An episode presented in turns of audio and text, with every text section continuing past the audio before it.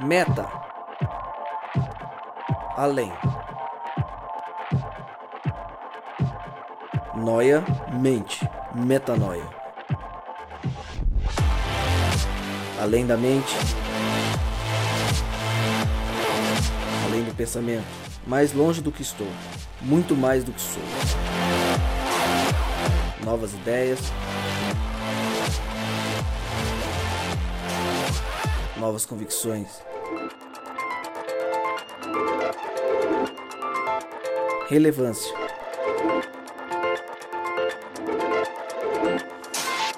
Plenitude. A busca pelo ideal.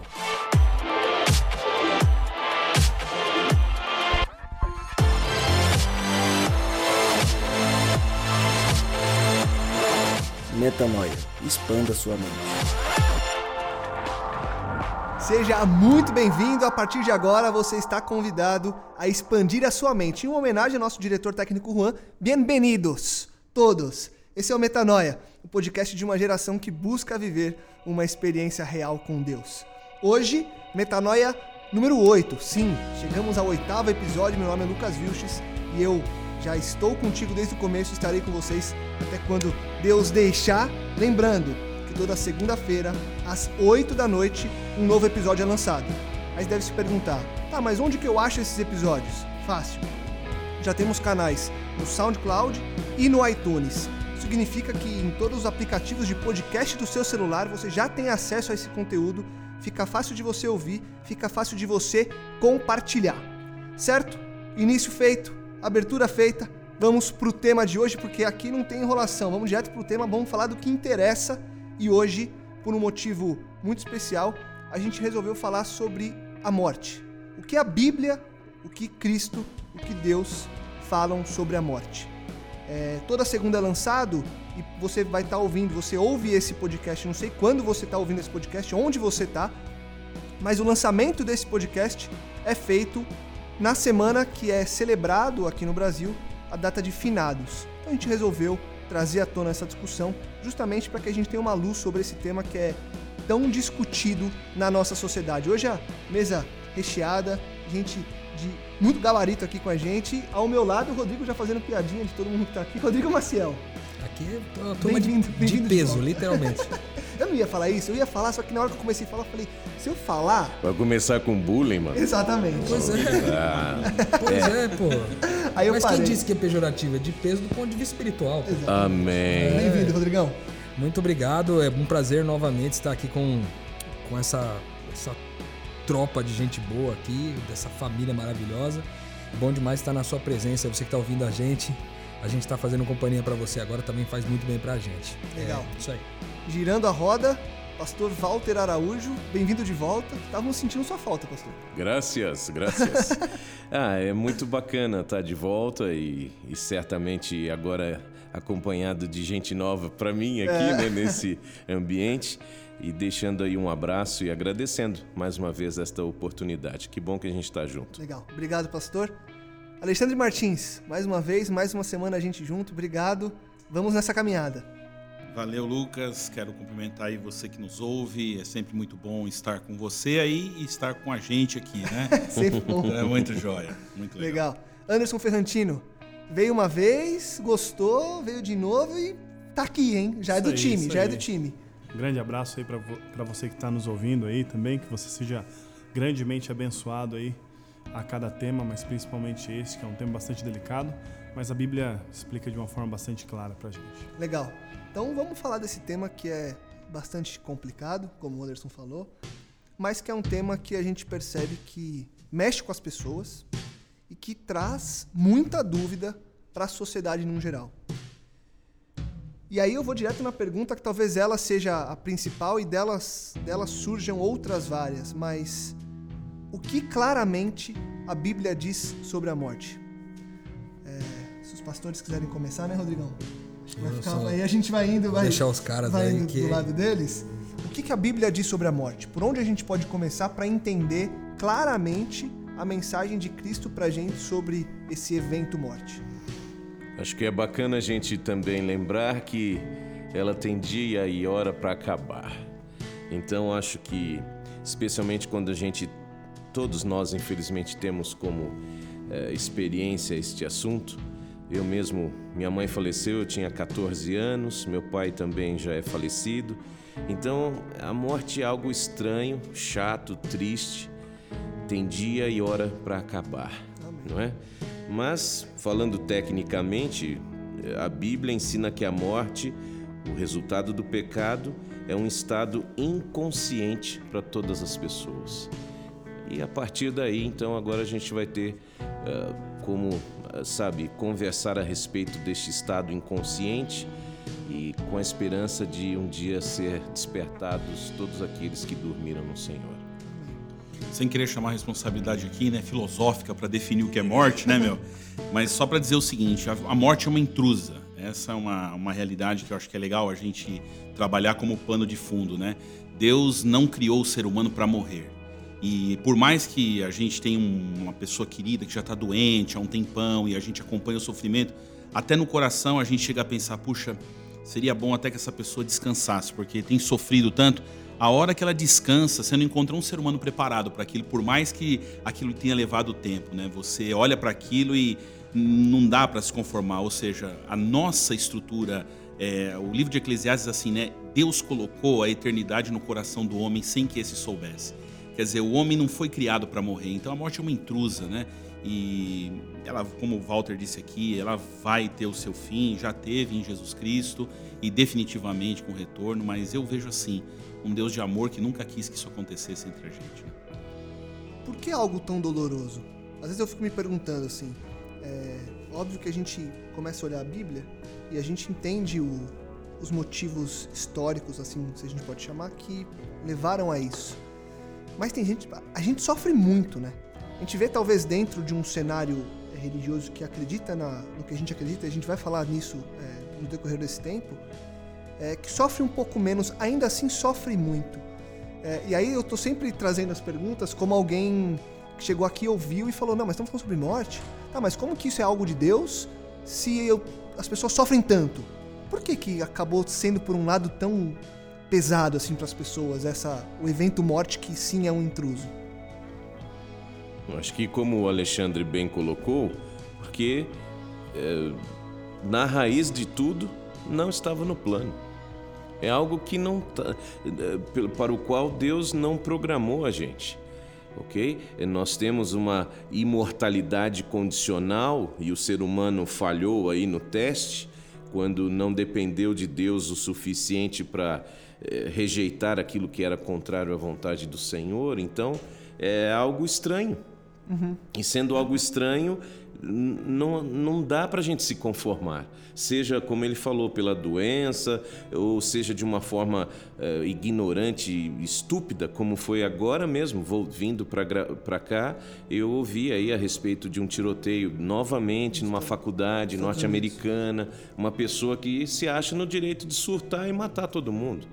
Então, quer dizer, a morte é sempre assim, inexplicável, estúpida, ela é bárbara, não é? Então, nesse sentido, é essa dor.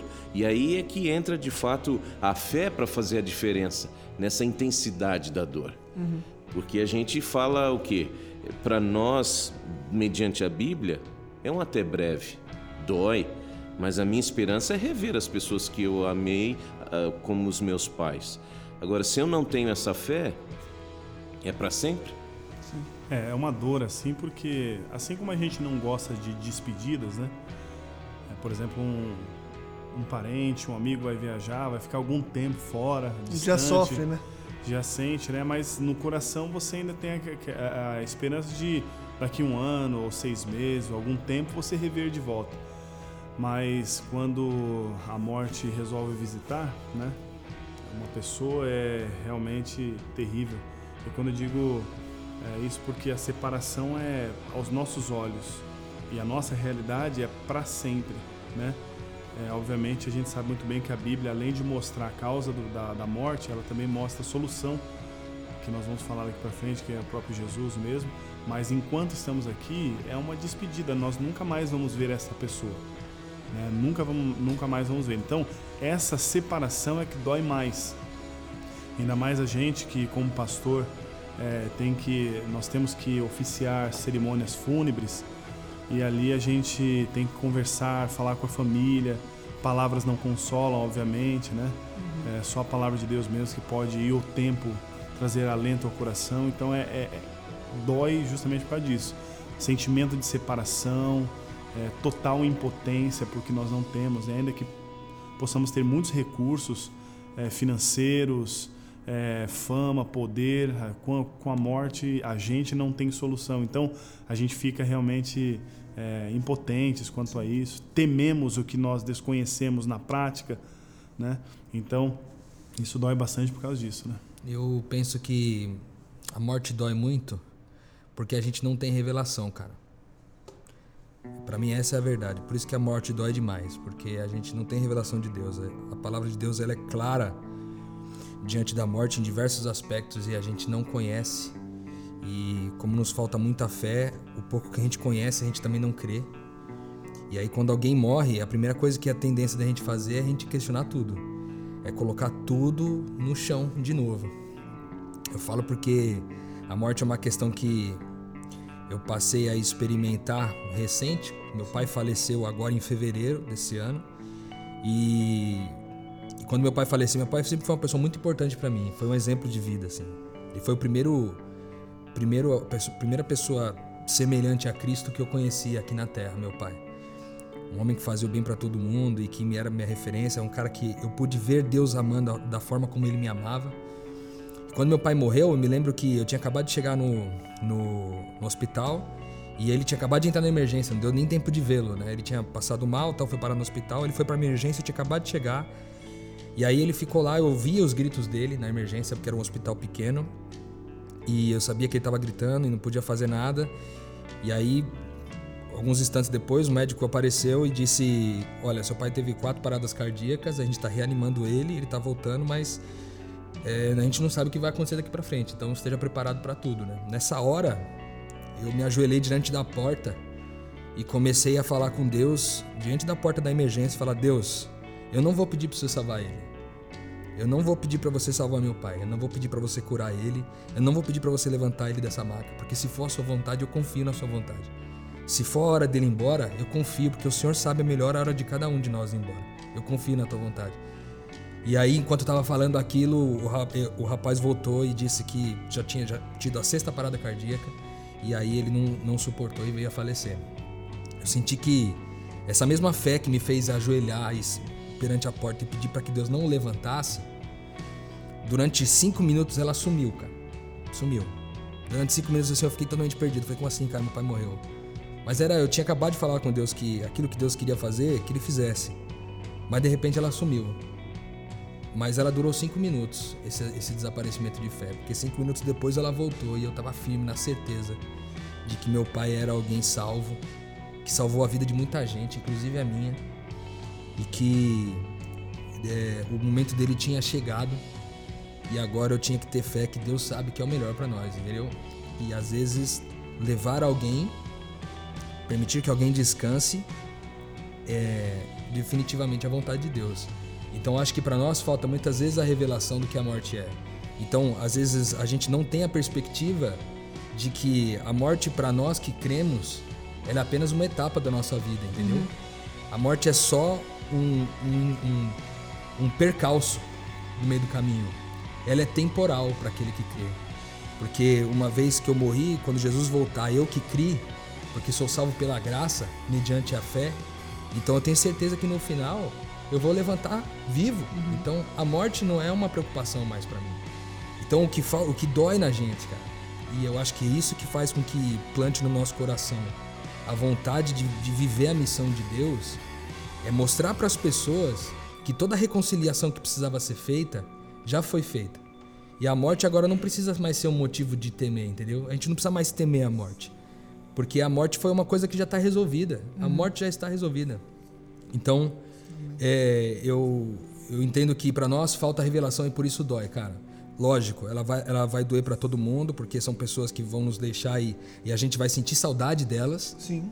Mas é, tem um texto muito interessante que eu gosto da Bíblia que fala aqui em 2 Coríntios 4, 7 em diante, ele diz assim, ó: Nós temos esse tesouro, essa vida em vasos de barro. Por que, que ele cita isso, vasos de barro? Porque nós somos frágeis, a vida é frágil.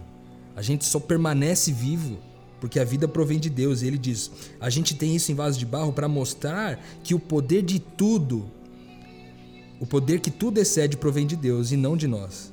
De todos os lados nós somos pressionados, mas não desanimados. Ficamos perplexos, mas não desesperados. Somos perseguidos, mas não abandonados. Abatidos, mas não destruídos. Trazendo sempre em nosso corpo o morrer de Jesus, para que a vida de Jesus também seja revelada no nosso corpo. Pois nós que estamos vivos, somos sempre entregues à morte pelo amor de Jesus, para que a sua vida também se manifeste no nosso corpo mortal. De modo que em sua morte, de modo, de modo que em nós atua a morte, mas em vocês a vida. Está escrito: Cri, por isso falei. Então quer que a morte não, não te machuque mais ao ponto de te deixar desanimado e tal?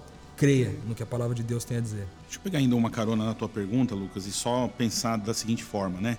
É, a morte associada ao sofrimento. Na verdade, o sofrimento não está diretamente ligado à morte. Ele está ligado a, a, ao que ela ocasiona, né? Porque é, a criatura, nós somos todos somos criaturas, né? A criatura é refém da existência. A gente é refém de existir.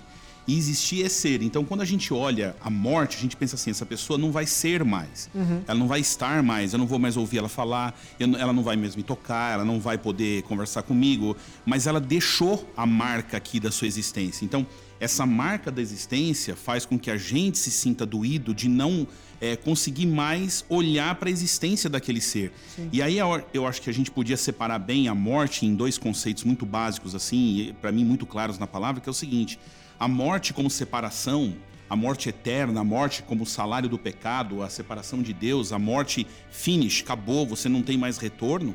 E a morte, que é, como você disse, uma interrupção. Ele é um sono, ela é um momento, ela é um estágio, se é que a gente pode chamar assim, aonde em Jesus Cristo, lá em João 11, 25, eu sou a ressurreição e a vida. Quer dizer, é, é, é temporal, ela, é, ela é um período de tempo. Ou seja, quando Deus declara, muitas vezes na Bíblia, onde ele diz, eu sou, Deus é, é, é, ele, é, ele é a plenitude da existência. Sim. E ele otorgou essa existência ao ser humano e permitiu que a gente desse vida. Ele nunca otorgou ao ser humano a, a liberdade da morte. Ou seja, a gente casa, a gente vive, é, tem filhos, quer dizer, a gente está sempre aqui para dar vida. Então, quando a gente se depara com, com o roubo da vida, com, com a desilusão da perda da existência, a gente descamba. Por quê? Porque os nossos olhos não foram feitos para ver isso, entendeu? Uhum. E aí a gente entra num paradoxo. Se todo mundo é refém da existência, como a gente pode deixar de existir? Quer dizer, a cabeça do ser humano, a criatura não foi criada para deixar de existir. Porque para nós tudo tem começo. Para Deus não tem começo porque ele é eterno. Mas para a gente Sim. tem começo. E como que eu posso deixar de ser? Então isso é um negócio doído. Por isso que não só sofrimento, mas medo da morte. Sim. Então a gente sofre, mas tem muita gente com medo da morte, medo da morte. Por quê? Porque é, é, é o cessar do meu ser? Depende. Depende do conceito da morte é, em que você vai abraçar. Se você for abraçar a morte como separação eterna, então pode ser que você tenha que conhecer Jesus como Salvador da sua vida. Sim. Mas se você for abraçar a morte como o conceito de um sono, ora, se é um sono, você não vai saber quanto tempo dormiu, né? Exato. Então, se eu morri hoje e eu abri o olho amanhã com o retorno dele, eu dormi quanto tempo? Eu sei lá, simplesmente o não tempo importa, parou para mim ali, né? Exato. E antes, antes da gente prosseguir nesse ponto do é, o que é a, essa, esse ponto da ressurreição, para a gente entrar mais a fundo, queria que a gente voltasse um pouco e de uma forma até rápida, porque acho que é algo mais é, de senso comum. Se vocês acharem que não também, a gente vai mais fundo. Mas o histórico da morte. Então, assim, a gente falou que é um intruso, mas onde surge a morte?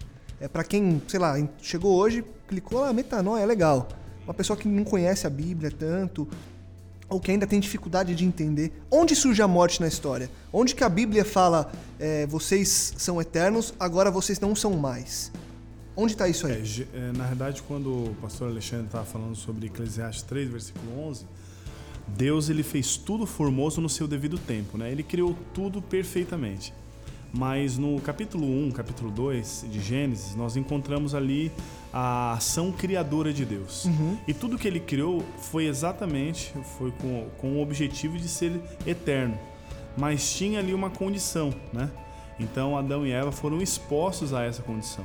vocês podem comer livremente de todas as árvores frutíferas do jardim, né? Mas tem uma árvore que é minha, essa vocês não vão tocar. É, se vocês tocarem, vocês vão morrer.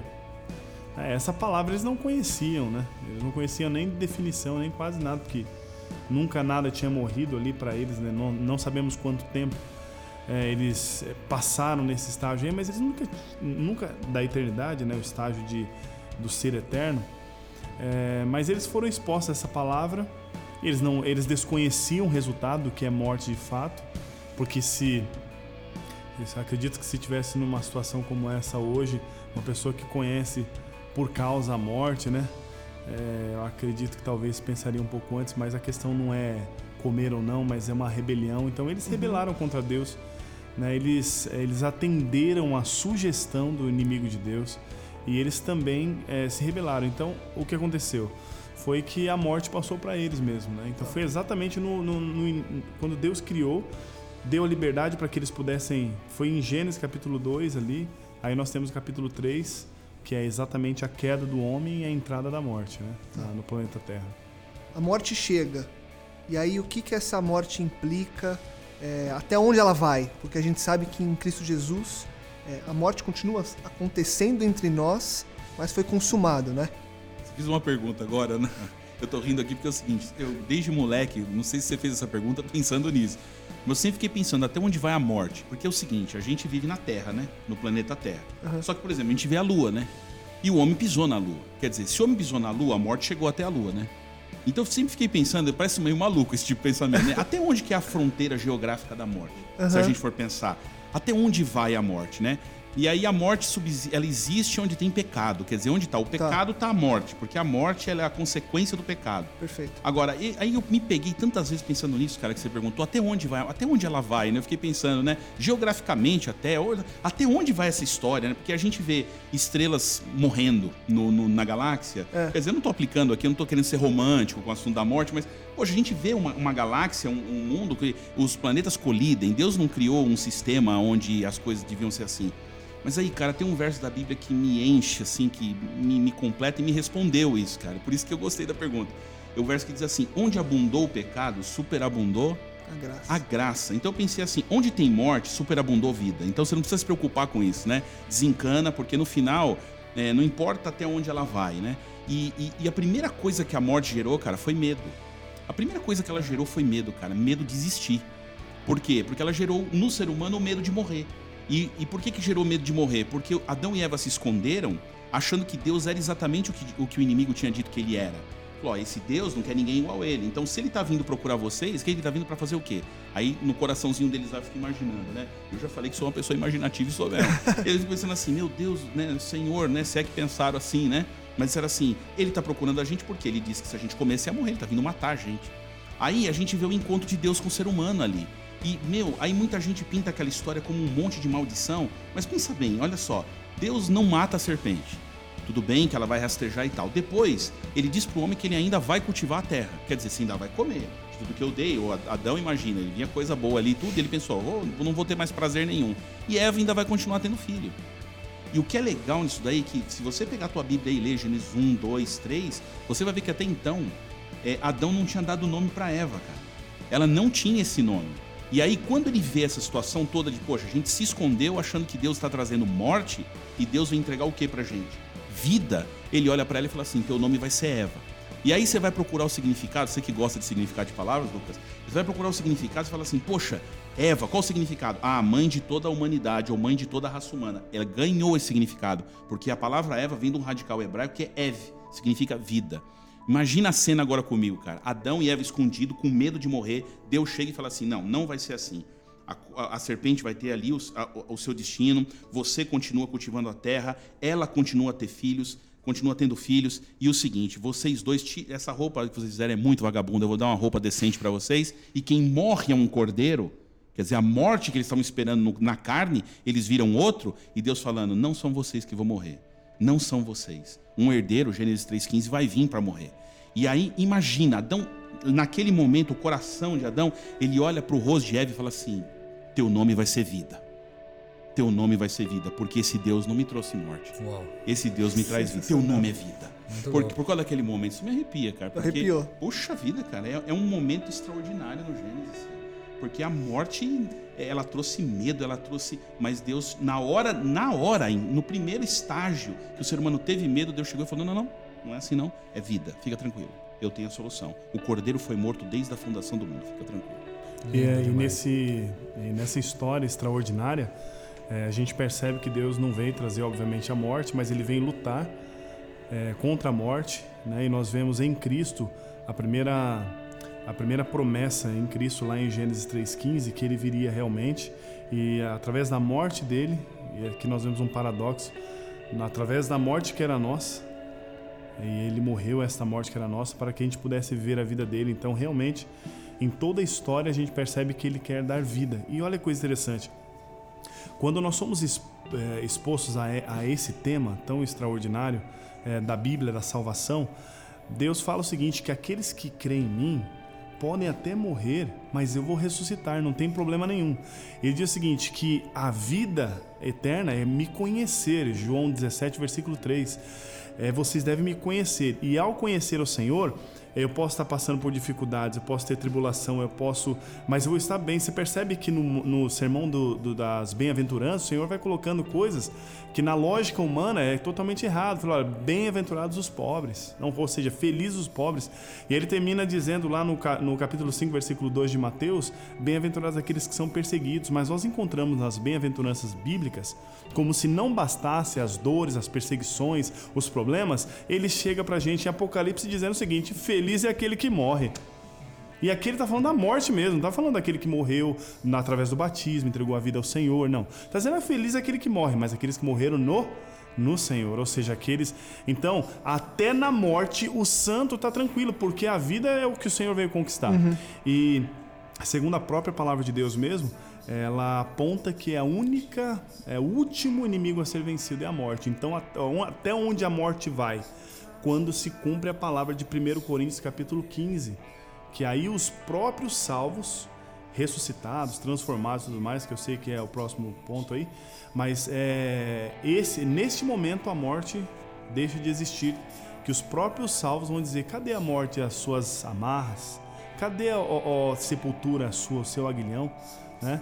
E aí no versículo 54, se eu não estou enganado, ou 57 de 1 Coríntios 15, ele diz o seguinte: a vitória está em Jesus e foi otorgada, foi entregue aos seus filhos, né? Então, é desde Gênesis, mesmo mostrando a vida, dando a vida para eles, e mesmo depois da morte, oferecendo uma solução para que eles pudessem viver, a Bíblia toda apresenta Deus insistentemente batendo a porta do coração das pessoas, dizendo o seguinte: vocês não foram feitos para morrer, e eu tenho uma solução para vocês. E a solução é Jesus, né? E tem essa, essa morte que você falou de Apocalipse, que é como felizes os que morrem. Né? Paulo já tinha descoberto isso quando ele falou que a morte era o lucro, né?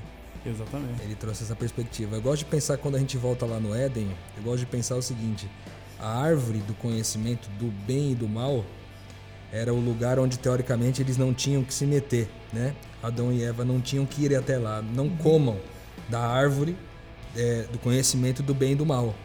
E aí é, a serpente, né, Satanás, ele incentiva a Eva a comer desse fruto.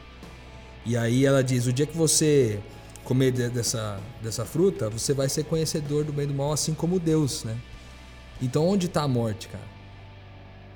A morte, a verdadeira morte, está na nossa intenção de saber o que é certo e errado, de saber o que é bem e o que é mal. Foi por causa disso, de ter esse poder de saber o certo e o errado, conhecer vida e morte, bem e mal, foi esse desejo que fez com que Eva pecasse. E é esse desejo que faz muitos de nós pecarmos. Achar que a gente sabe o que é certo e o que é errado sobre a vida das pessoas, entendeu? Então, nós temos muitas vezes árvores do bem e do mal plantadas na nossa frente. E a gente escolhe constantemente é, comer desse fruto, escolhendo o que é o certo e o que é errado sobre a vida das pessoas. Quando quem pode dizer o que é certo e errado de, de verdade é, é Deus, em todo o seu conhecimento, em toda a sua razão. E é aí que eu acho que também fica interessante a gente entender a morte como lucro, é, por ser, como a Bíblia fala, a cessação da vida, não tem participação com quem está vivo, porque para quem morre e depois continua vendo o que está acontecendo com quem está vivo e, essa, e são as pessoas que ele ama, o sofrimento, a dor, é tortura. É, seria tortura para os dois lados. Né?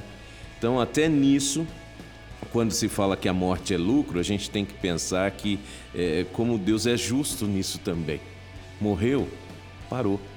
Você não tem participação com nada. É um sono. Você está ali e o que fica é a sua memória, a sua marca, como o Alexandre disse. Então, não é necessário que a gente recorra uh, a saber o que, a opinião dos mortos, porque eles não têm opinião. De acordo com a Bíblia, eles não têm participação. Que se tivessem, eles iam sofrer muito vendo tudo o que acontece aqui ao nosso redor nesse mundo de pecado. Então é lucro mesmo, porque acaba e na esperança na qual se morre, quando voltar à vida depois aí esse sono, uh, é a glória, e é a glória e de fato para sempre. Né? Legal. Então em tudo isso, de fato, Deus é justo. Legal. É, você tocou num, num, ponto, pastor, que eu acho que é o ponto agora da virada da conversa. A gente entendeu agora, acho que o fundamento de onde vem, por que vem, que tem uma solução.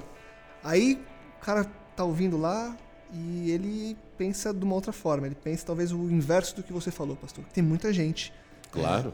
É, no Brasil e no mundo que acredita em vida após a morte.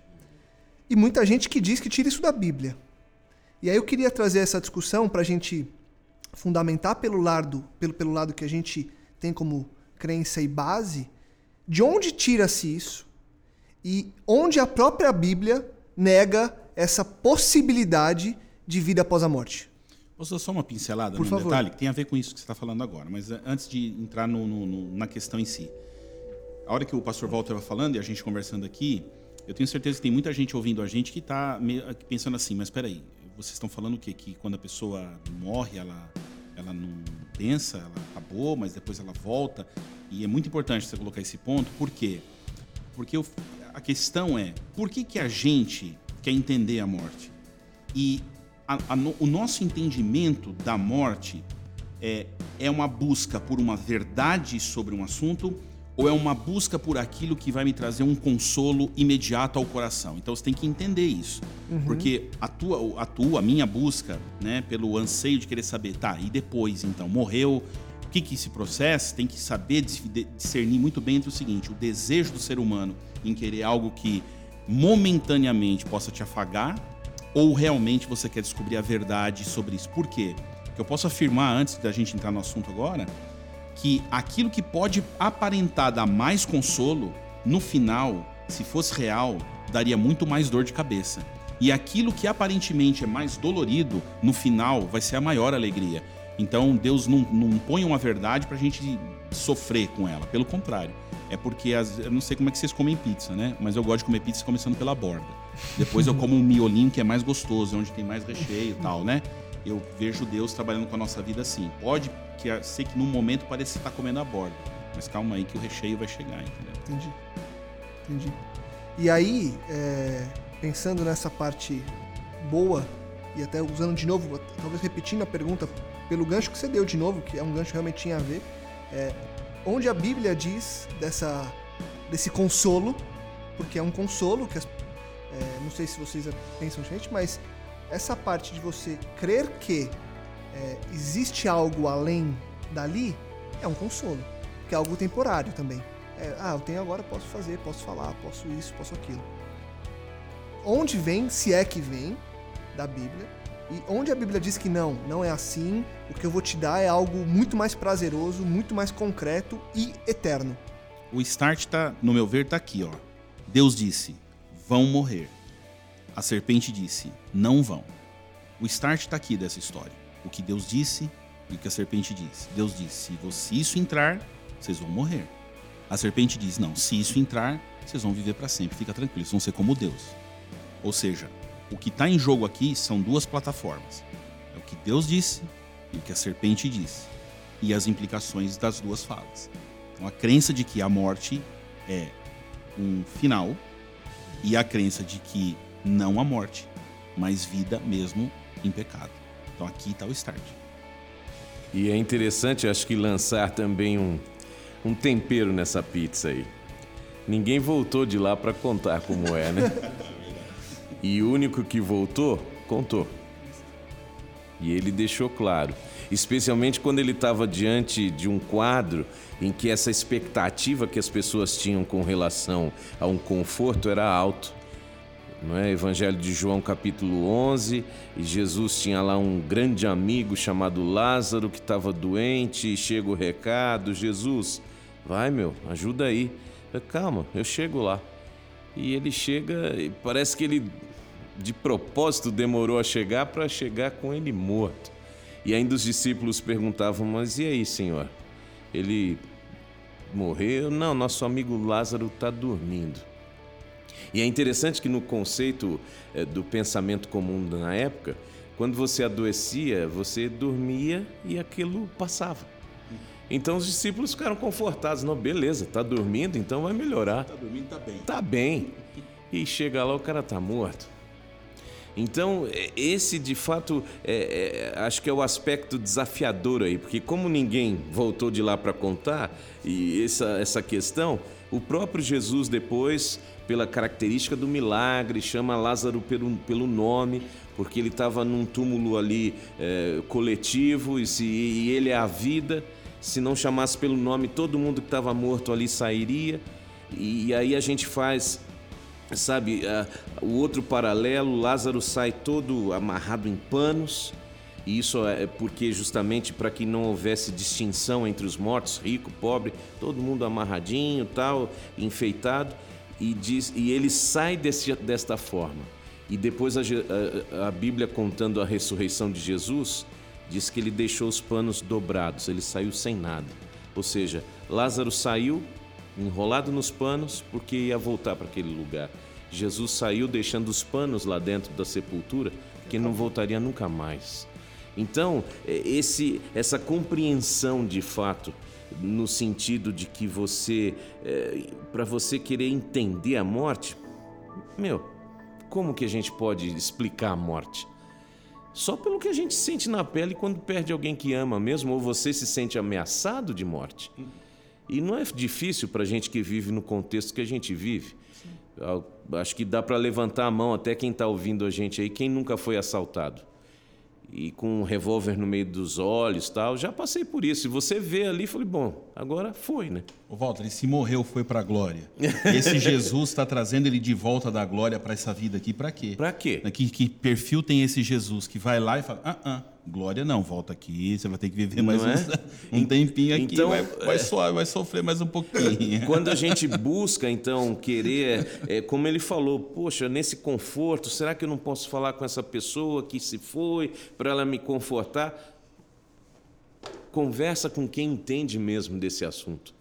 E você vai perceber pela Bíblia, em várias passagens, Jesus falando que a Bíblia é o sono, a, a Bíblia é, em Eclesiastes, que já foi citado aqui, a, a gente tem tempo para tudo, até para morrer. Uhum, uhum. Não é? Até para morrer, infelizmente. Mas graças a Deus que não é uma morte eterna, como deveria ser. Alguém já pagou, como foi dito aqui não é? Então, nesse aspecto é que, eu, é, é que eu me animo em falar que eu prefiro acreditar no que Jesus disse, no que Deus disse lá no jardim, do que crer no que a serpente disse. Porque é aí que vai estar o diferencial. Você sabe de alguma coisa que realmente tem um problema momentâneo na borda, mas o recheio, uau. É o recheio, né? É o recheio. É uma das definições assim da Bíblia a respeito da morte, bem clara, nós encontramos em Eclesiastes mesmo, no capítulo 9. Né? Aqui foi referido o capítulo 3, né? que há tempo também até de morrer. Né? Mas o capítulo 9, é, ele fala bastante claramente é, qual, como que é o estado dos mortos. Tá. Né? Então, é, esta é a visão bíblica, é a palavra de Deus falando. Aí no versículo 5 do capítulo 9 diz: Sim, os vivos sabem que vão morrer eu estou lendo a nova tradução linguagem de hoje. Sim, os vivos sabem que vão morrer, mas os mortos não sabem de nada, então eles não têm consciência. O versículo 5 diz que eles não têm consciência de absolutamente nada. Eles não vão receber mais nada e estão completamente esquecidos. Versículo 6. Os seus amores, os seus ódios, as suas paixões, tudo, tudo isso morreu com eles. Nunca mais tomarão parte daquilo que acontece neste mundo. Então você percebe que a própria palavra de Deus exclui qualquer possibilidade de que quando a pessoa morre ela venha ter com algum outro vivo, porque a Bíblia diz aqui no versículo 6 que nunca mais eles tomarão parte com os vivos, nunca mais. Neste mundo aqui não. E aí ele vai, aí ele dá o conselho, portanto, vá em frente, coma com prazer, beba alegremente, é, Deus já aceitou com prazer o que você faz. Aí o versículo 10 ele é contundente, dizendo: é, Tudo que você tiver de fazer, faça o melhor que puder, pois no mundo dos mortos não se faz nada. Ali não existe pensamento, nem conhecimento, nem sabedoria, e é para lá que você vai. Isso é muito claro, Isso é né? muito claro. Não tem, acho que isso não abre precedentes. Agora, fazendo jus aqui ao, ao nome desse podcast, né? Metanoia, vamos dar nome aos bois. Porque a verdade é a seguinte: ou você acredita que morreu, vai pra glória, ou você acredita que morreu, fez alguma coisa que não foi legal, reencarna para dar uma arrumada no teu karma, Uhum. ou você acredita que morreu e acabou mesmo, ou você acredita que morreu e vai ressuscitar. Então, as quatro crenças, elas são incompatíveis entre elas. Por exemplo, se você crê que morreu, acabou, você não está nem preocupado com esse assunto de morte. Sim. Você vai estar tranquilo aí e tal, você sabe que você tem um período de vida para viver, você Bota vive ga- como quiser Bota um gás na Babilônia. e adiós amigos, é, isso aí. Tranquilo. Tá? Segundo, é, morreu e foi pra glória. Ok, se você acredita que morreu e foi pra glória, a pergunta que eu deixo no ar é a seguinte: se você acredita nisso, você não pode acreditar na ressurreição do corpo. Por quê? Se você morre e vai pra glória em espírito, é voltar pro corpo é uma regressão. Já que na crença o, o estado espiritual é superior É mais nobre, do né? que o, o- o estado no, no- no vaso de né? barro, entre Aham. aspas, né?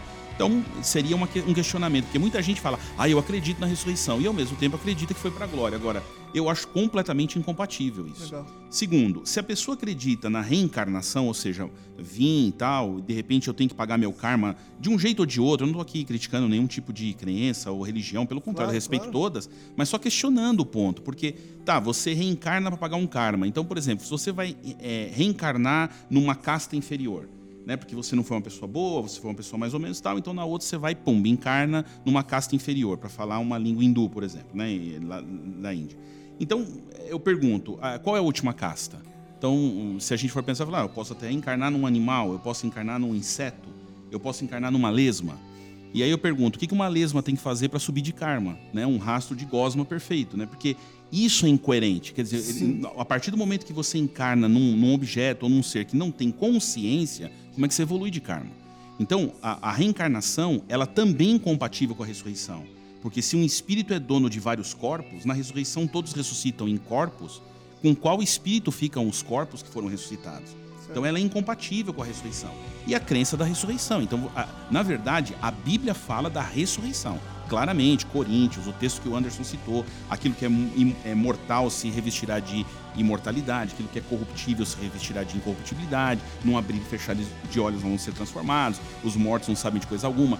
Eu só fico, eu só fico assim meio paralisado quando eu percebo assim, é, você lê lá, no- por exemplo, no Credo, né, onde você lê creio na ressurreição do corpo, que na verdade é, é- é uma das primeiras declarações de crença mesmo da Igreja Apostólica.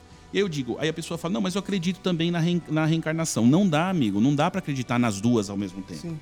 Ou em uma ou na outra. E aí a pergunta é, eu, eu vou crer ou eu vou entender aquilo, não aquilo que mais me consola, mas eu vou entender aquilo que a Bíblia diz para mim, porque ali é onde está a base. E aí vem todos esses textos que nós estamos citando. Então, quer dizer, hoje é um convite para você fazer o quê? Não é para você pegar tudo que você já conhece e jogar fora, mas é para você expandir sua mente. É para você colocar mais coisas na sua mochila. É para você acrescentar aquilo que você já tem conhecimento. Ou seja, você talvez já tenha o conhecimento da morte como intrusa, como pecado, que a gente colocou aqui. Mas talvez falta essa expansão para você ampliar esse horizonte seu. Para você ver que a promessa é mais legal, que a promessa é, é- ela, ela é maior do que o que a gente pode imaginar. Que você imagina, cara, um cemitério que é um lugar. Eu não gosto, entendeu? Se tem uma coisa, é. como pastor, eu não gosto de fazer é velório, sepultamento. É um negócio muito ruim de fazer. Não. Imagina esse lugar vai ser um dos lugares mais fantásticos da Terra quando Cristo voltar. Que imagina um monte de gente ali ressuscitando perfeito, cara. Então o que Deus tem preparado pro final é extraordinário, muito melhor do que qualquer outra coisa que a mente humana ou do inimigo possa imaginar para nos acalentar entre aspas e não acalenta. E de- deixa eu pegar esse seu gancho, então, é, Alexandre. Que isso que você falou é. Enfim, é- é- hoje está sendo um, metanoia muito bom. Não que os outros não tenham sido, mas gente está trazendo tanta informação e tanta coisa legal que acho que está preenchendo. E esse assunto, porque esse assunto ele está diretamente ligado com a salvação, né? E é o assunto que a gente quer falar, é o assunto que a gente quer mostrar para as pessoas. Então isso enche a gente, né? E você tocou num ponto, você disse o seguinte, que o cemitério vai ser um dos lugares mais fantásticos quando Jesus voltar, porque a gente vai ressuscitar em novos corpos e vamos viver eternamente. E esse é o último ponto, acho que da nossa discussão, para a gente entender essa trajetória à morte, o fim da morte e essa vida eterna. O que significa isso? Para a pessoa que não tem a concepção do que se trata exatamente isso, o que é essa ressurreição no corpo novo, para onde a gente vai e há mesmo a vida eterna?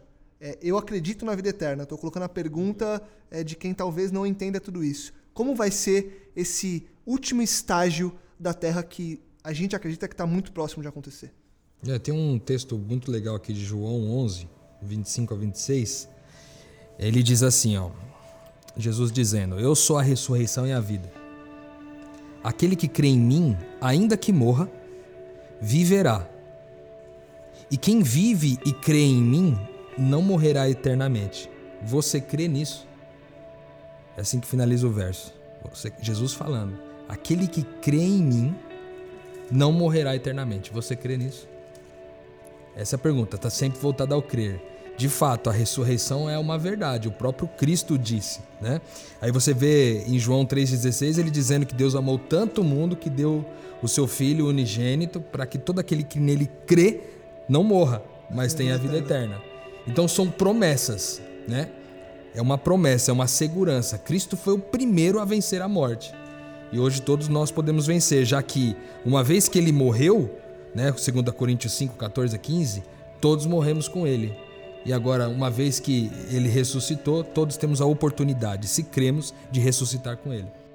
Eu acho que eu vou até pedir licença para voltar só um pouquinho num aspecto que eu acho que vale a pena eh, na expansão da mente a gente refletir, que é justamente o direito que a gente eh, e a obrigação que a gente tem de preservar o direito à vida. Então, quando a gente tem essa transformação, essa metanoia, por mais que alguém tenha sido injusto e, e incorreto e maldoso conosco, nós não temos que desejar a morte para ninguém. Porque a morte é algo realmente que quem tem direito é aquele que deu a vida e é Deus, e quem tem direito de falar chegou o momento é Ele também. Então, quando você pergunta como que vai ser esse depois, esse para frente, nada melhor do que a Bíblia. 1 Tessalonicenses capítulo 4 e a partir do verso 13, o apóstolo é muito claro aqui dizendo: Uh, ainda vos declaramos por palavra do Senhor isto: nós, os vivos, aqueles que ficarmos até a vinda do Senhor, de modo algum precederemos os que dormem, porquanto o Senhor mesmo, dada a sua palavra de ordem, ouvida a voz do arcanjo, ressoada a trombeta de Deus, descerá dos céus, e os mortos em Cristo ressuscitarão primeiro. Depois nós, os vivos, aqueles que ficarmos, seremos arrebatados juntamente com eles entre as nuvens para o encontro do Senhor nos ares e estaremos para sempre com o Senhor.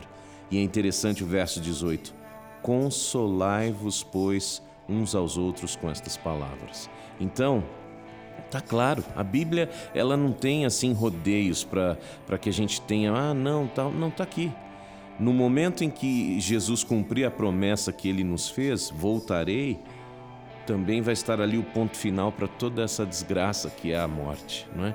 Então, é, isso é tremendo. Consolai-vos uns aos outros com estas palavras, ou seja, um corpo transformado, um corpo livre da, da morte, da dor, da doença e, e, e a certeza, vamos estar para sempre com o Senhor. Amém. E depois, em, outra, em outro metanoia, eu creio que a gente pode falar mais sobre a nova terra Vamos que é essa fazer. nossa casa. Vai ser arrumada de novo, consertada, modificada, reformada. Só benção. Amém, amém. A gente pode fazer, fica aqui a, a, promessa. E a gente, ó, a gente tem que cumprir as promessas, hein? Promessa de Deus. Vamos colocar no nosso schedule aqui, a gente fazer um sobre a nova terra para entender é, a grandiosidade disso tudo. O apóstolo João, é, Lucas, ele, ele foi o último discípulo a, a morrer, né? E ele estava exilado na, na, na ilha de Patmos por causa do testemunho da palavra do Senhor. E o Senhor Jesus, capítulo 1 de Apocalipse, ele aparece para ele. Ele cai de joelhos, cai como se estivesse morto em terra. E o Senhor Jesus abaixa e levanta ele dizendo assim: Olha, eu estive morto, mas agora vivo pelos séculos dos séculos. Essa declaração é extraordinária porque é, João já tinha perdido seu irmão Tiago, segundo a, a, a tradição histórica, ele foi decapitado, Tiago, né? Os outros discípulos também morreram. Né? Então só estava ele ali. De todos aqueles que viram Jesus, tocaram em Jesus, estava João ali. E ele estava com saudade dos seus queridos, e agora, agora ele vê Jesus erguendo ele, dizendo: oh, Eu estive morto, mas agora eu estou vivo. Ou seja, estou aqui. A resolução do problema está aqui perto de você. E ele diz o seguinte: E eu tenho poder sobre a morte. Né? Então, entre todos os outros assuntos, ele trata exatamente desse logo no primeiro, cap... do primeiro, primeiro momento que tem com João. Eu tenho poder sobre a morte. E ele termina Apocalipse, no 21 e 22, falando sobre isso também. Só que agora concedendo a vida àqueles que aceitaram o, o apelo de Deus, né? E aqui nós vemos um, um pai, Deus, desesperado em busca de todos os filhos de todos os lugares, norte, sul, leste, oeste, de qualquer tempo, de qualquer época da história da humanidade, procurando essas pessoas, batendo a porta no coração e apontando para aquele que é a única solução para o problema real da humanidade, que é a morte, né? Mas mesmo assim, o Senhor ainda dá o direito da pessoa escolher. Olha, eu quero viver eternamente. Aí tem outras pessoas, eu não quero viver. Ou eu não quero ter esse tipo. Deus vai respeitar qualquer decisão. Mas enquanto estamos aqui, é a oportunidade de permitir que Deus, através da sua influência, toque no nosso coração e, e além de expandir a mente, como muito foi muito bem dito, foi é, colocado aqui, é, ao ser exposto a essa verdade, estar disposto também a mudar também de, de, de rota, porque não é problema você mudar quando você percebe que está errado, né? Somente pela palavra de Deus. Então, Deus bate hoje, em pleno século 21, ano 2015, ele tem batido a porta do coração de muitas pessoas né? E com certeza é, tem batido na porta do nosso coração insistentemente para que a gente não se é, não se desprenda da vida que é o próprio Deus, mas também tem batido constantemente a porta do coração daqueles que ainda não experimentaram conhecer esse Deus, que assim como eu disse no começo, João 17, versículo 3, a vida a eterna é essa, que conheçam a ti o único Deus verdadeiro, o próprio Jesus dizendo, e a Jesus Cristo a quem enviaste. Então, quer ter um quer, quer experimentar a vida eterna ainda aqui nessa terra, conhecer é ter um relacionamento com Jesus, conhecer a Jesus. Amém. Amém. Um... Gente, por favor, Ru, por favor. Não, tem uma só uma perspectiva que eu queria trazer assim, uma reflexão que eu faço constantemente a respeito da morte, é que às vezes a gente se limita a pensar que a morte é tão somente é, deixar de viver a, a, ou deixar de respirar ou desconectar só do ponto de vista da consciência. É, mas Aqui, Mateus 10, 28, Jesus vem falando para a gente não ter medo daqueles que matam o corpo, mas ter medo de uma morte que às vezes transcende essa morte do corpo tão somente, né? E quando Paulo vem e diz que o viver é Cristo e o morrer é lucro, eu gosto de pensar também que a vida que não é a vida de Cristo é morte. Uhum. Então, às vezes a gente olha para esse, esse contexto e vê praticamente que muitos de nós vivemos como zumbis espiritualmente falando. Zumbis, pessoas mortas, caminhando por aí, é, porque não experimentaram o que a vida verdadeiramente é, a vida verdadeira, essa vida de Cristo. Paulo quando diz para mim, porque para mim o viver é Cristo, ou seja, o, o, a vida de Cristo tinha sido impressa na vida de Paulo, de tal maneira que não era ele quem vivia mais, mas era Cristo quem vivia no lugar. Por isso que a morte para ele era lucro. Percebe? Uhum. Porque a vida, a vida era a vida de Cristo. E aí quando ele, ele, ele sabe que se ele eventualmente viesse a morrer, todo aquele, todo o sofrimento, toda a necessidade, todo que ele, ele fazia parte, porque ele era participante dos sofrimentos de Cristo, aquilo deixaria de existir e teoricamente a próxima fase seria quando Jesus voltar. Agora eu, eu eu vou, me, vou ressuscitar e agora sigo o meu caminho de eternidade. Então, é bom a gente pensar que é, muitos de nós é, têm medo da morte, mas talvez a morte que a gente deve temer mais é a vida verdadeira que a gente não vive. Que é a vida fora de Cristo. Sim. É o estilo de vida da- daquele que pensa em si mesmo, que escolhe satisfazer as suas próprias necessidades, seus próprios desejos, suas próprias vontades. Quando eu escolho viver a vida de Cristo, eu vivo em função de fazer o bem pro próximo. Eu vivo em função de me sacrificar em função do próximo. Então é, é dessa, eu falo de mim, é dessa é, morte que eu tenho medo. Ainda. Vou chegar lá, vou vencer essa morte aí, mas dessa morte eu tenho medo. Eu tenho medo de gostar de mim mais do que eu gosto dos outros. Então, quando Paulo escolhe viver aqui a vida de Cristo, eu quero ter essa condição também. É essa condição que eu quero ter. É, então é, é bem louco isso, né? Porque, veja, ao mesmo tempo que o Rodrigo coloca esse aspecto da, da gente ter que é, ter em Cristo a vida, Alexandre, Anderson, Lucas, você que está ouvindo a gente, a gente tem que morrer para esse mundo para viver por Cristo, né? Olha que paradoxal, é louco isso. É metanoia pura. Porque, ó, ó o que diz a Bíblia aqui, Romanos capítulo 8. Quem vai nos separar do amor de Cristo? 35 versos. A tribulação, a angústia, a perseguição, a fome, a nudez, perigo, espada. Verso 36. Como está escrito, aqui está citando o Salmo: Por amor de ti somos entregues à morte o dia todo. Fomos considerados como ovelhas para o matadouro. Em todas estas coisas, porém, somos mais que vencedores por meio daquele que nos amou. Então veja, a gente morre. E de que forma que a gente morre quando a gente, a gente escolhe viver para Cristo? Meu, pode morrer uma carreira profissional por amor a Jesus. Pode morrer um namoro, um amor. De alguma forma. Bens. Olha, é bem, sabe? A gente tem que entender esse paradoxo. Então, nesse contexto de morte, é, até e, e é por isso que é maravilhoso, né? Porque Jesus lança esse desafio. Eu te dou a morte e a vida. Escolha a vida. E aí, Escolha a vida. Isso talvez ressignificaria muito o Salmo 23, que você falou. Por quê? O Salmo 23, a ovelha vem sendo cuidada, né? Se eu passar, né, pelo vale da sombra da morte, né, não temerei mal algum, porque sua vara, o cajado me consola, tal, né? Aí você vai caminhando, só que no fim tem uma mesa preparada na presença dos inimigos e a gente sempre, na nossa soberba, na nossa vaidade, a gente acha que aquela mesa que foi preparada, ela foi preparada pro, como se fossem uns convivas ali. Pessoas que estão reunidas para partilhar de um mesmo pão, quando na verdade eu ali sou o prato principal. Eu comecei a minha carreira de vida de Cristo sendo ovelha, mas no final eu sou entregue como cordeiro às vezes tendo que entregar a minha carreira, às vezes tendo que entregar um relacionamento que não, não leva a nada, eventualmente dando a vida nesse ponto. E isso é tão verdade que Jesus ele diz assim: ninguém tirou a minha vida, eu mesmo a dei. Então é uma escolha nossa dar a vida, como foi a escolha de Cristo, dar a vida para que outros pudessem viver. Nós sermos o cordeiro que no final, na mesa dos inimigos, se torna o cordeiro a entrega, a oferta, o sacrifício em favor do nosso irmão, que começa com um morador de rua, mas ele não termina aí. Pode ser minha esposa, meu filho, minha mãe, meu pai. A- a- a- as boas novas, na verdade, é uma moeda de dois lados.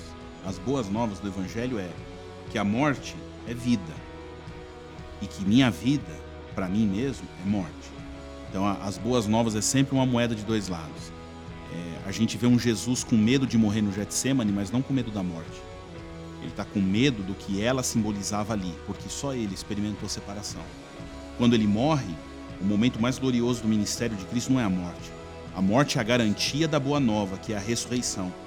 Quando ele chega e aparece para os discípulos logo depois da ressurreição, imagina como esses caras estavam ali. Ele chega e diz assim: Paz, gente, fiquem em paz. Eu tô aqui. Você imagina Pedro ali sentado do lado de João e João olhando para Pedro e um olhando para o outro dizendo assim: Acabou. Ele venceu a morte, acabou. Não tem mais o que segura a gente aqui. Agora vamos embora, né? E aí é onde a gente vê o tamanho da incredulidade de Tomé. Sim. Não, mas peraí. Não, não é possível. Posso encostar para ver se isso é verdade? Porque não é possível. Tem que ser verdade. E aí Tomé é extraordinário. Quer dizer, a boa nova do evangelho é que ele venceu a morte. E a separação que ele experimentou naquela cruz, você não precisa experimentar, nem eu, e nunca vamos experimentar. Amém. Porque ao olhar para ele é só vida, mesmo que venha a morte. e minha vida morre, mas na verdade eu encontro a vida. Amém. E é Esse é por o isso que não dá para concordar com quem afirma que a cruz foi o fracasso de Jesus. Isso é um equívoco, É um absurdo. um absurdo, Ela é a garantia, né? é uma blasfêmia. A cruz, nesse contexto da morte, a cruz é a nossa vitória. É o, o pisar ápice. da cabeça da serpente, quer Total. dizer, é o último, é o último golpe. É, a cruz não é o ponto glorioso, mas ela garante o ponto glorioso. Que sem ela não haveria ponto glorioso na história da humanidade. Porque não pode haver ressurreição onde não houve morte, né? Não é Exato. verdade? Que a gente possa, então, é, crer nessa cruz como algo grandioso, que a gente possa morrer para nós todos os dias e que a gente possa, é, com o final de mais um podcast, ter a convicção de que está garantida para todos nós que cremos em Cristo Jesus a vida eterna. E que você que está ouvindo a gente, se ainda tiver dúvida, não tenha medo, procura a gente, é, manda e-mail. A gente daqui a pouco vai ter um e-mail do, do Metanoia. É, manda aí um comentário no, no próprio SoundCloud, no iTunes, interaja com a gente se você tiver qualquer tipo de dúvida, elogio, crítica, enfim. Você é a única pessoa que faz esse projeto ter sentido, você que ouve a gente.